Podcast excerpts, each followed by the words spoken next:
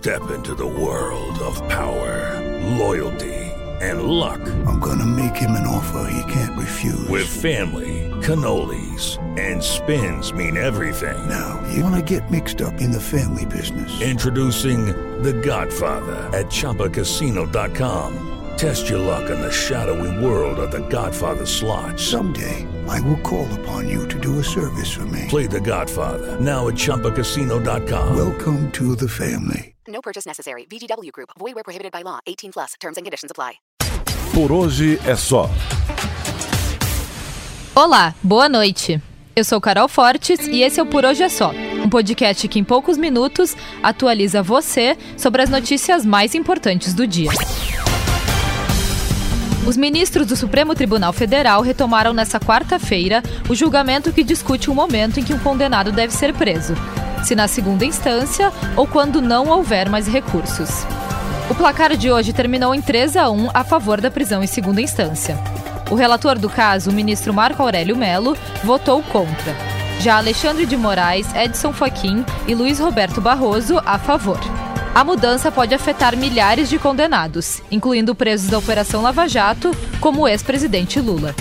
A sessão foi encerrada no final da tarde pelo presidente do STF, Dias Toffoli, que agradeceu os votos dos ministros. Registro a excelência dos votos proferidos, a partir do voto do ministro Marco Aurélio e dos votos divergentes do ministro Alexandre de Moraes, ministro Luiz Edson Fachin e agora encerrando com um primoroso voto o ministro Luiz Roberto Barroso. Todos esses votos honram e engrandecem o Supremo num tema de tamanha importância. Também registro e saúdo as manifestações orais do dia de hoje, a partir do Dr. Miguel Pereira Neto, Dr. Técio Lins e Silva e também do Dr. André Mendonça, advogado-geral da União, e o Procurador-Geral da República, Antônio Augusto Aras. Só para vocês entenderem, em resumo, o julgamento pede que o Supremo valide um artigo do Código Penal. Esse artigo diz que, tirando os casos de prisões provisórias, uma pessoa só será presa depois que não couber mais nenhum recurso. Hoje, o entendimento permite a prisão antes, após a segunda instância. O ministro do Meio Ambiente, Ricardo Salles, criticou uma manifestação feita pelo Greenpeace contra as manchas de óleo que atingem o Nordeste.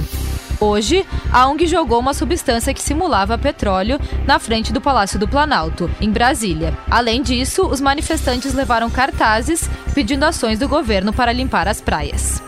Salles chamou os integrantes do Greenpeace de ecoterroristas e disse que, além de não ajudarem na limpeza das praias, estavam depredando o patrimônio público. O vice-presidente Hamilton Mourão também criticou a manifestação, que chegou a parar o trânsito nessa manhã em Brasília. Eu vou convidar o Greenpeace para recolher o óleo lá em vez de jogar o óleo aqui, pô. Foi um exagero? Ah, protesto é protesto, a democracia é isso aí, né? Não tem que. Ah, a única coisa que eu acho, né? É que você pode fazer o protesto sem bloquear o trânsito. E mais. Depois de aprovar na noite de ontem o texto base da reforma da Previdência, o Senado concluiu hoje a votação dos destaques. Agora, o texto segue para promulgação no Congresso, onde os deputados e senadores vão publicar a medida que vai virar lei. De acordo com o presidente do Senado, Davi Alcolumbre, isso deve acontecer até o dia 19 de novembro.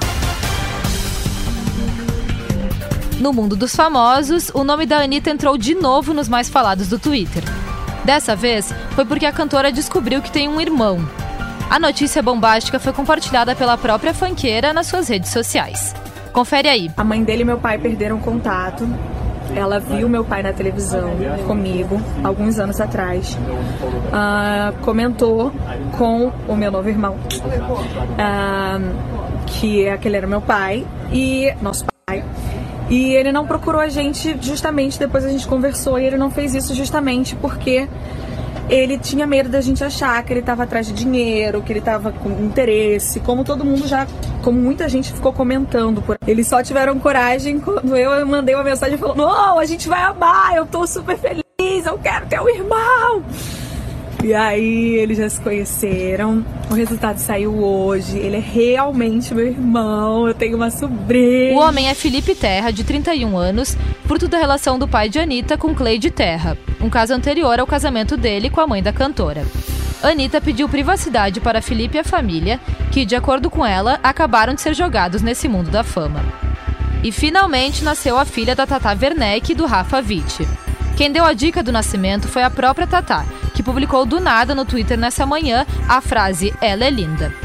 Nas redes sociais, Tata brincou, sempre bem-humorada, que pensou em fugir do hospital porque ficou com muito medo. Para conferir a foto do nascimento da neném, acesse nosso site jovempan.com.br. Já nos esportes, a final da Libertadores de 2019 pode mudar para o Paraguai. A partida, que estava marcada para o dia 23 de novembro em Santiago, no Chile, pode ser transferida por causa dos protestos que têm ocorrido no país. Segundo o jornal argentino Olé, a Comembol pensa em levar o jogo para o Paraguai.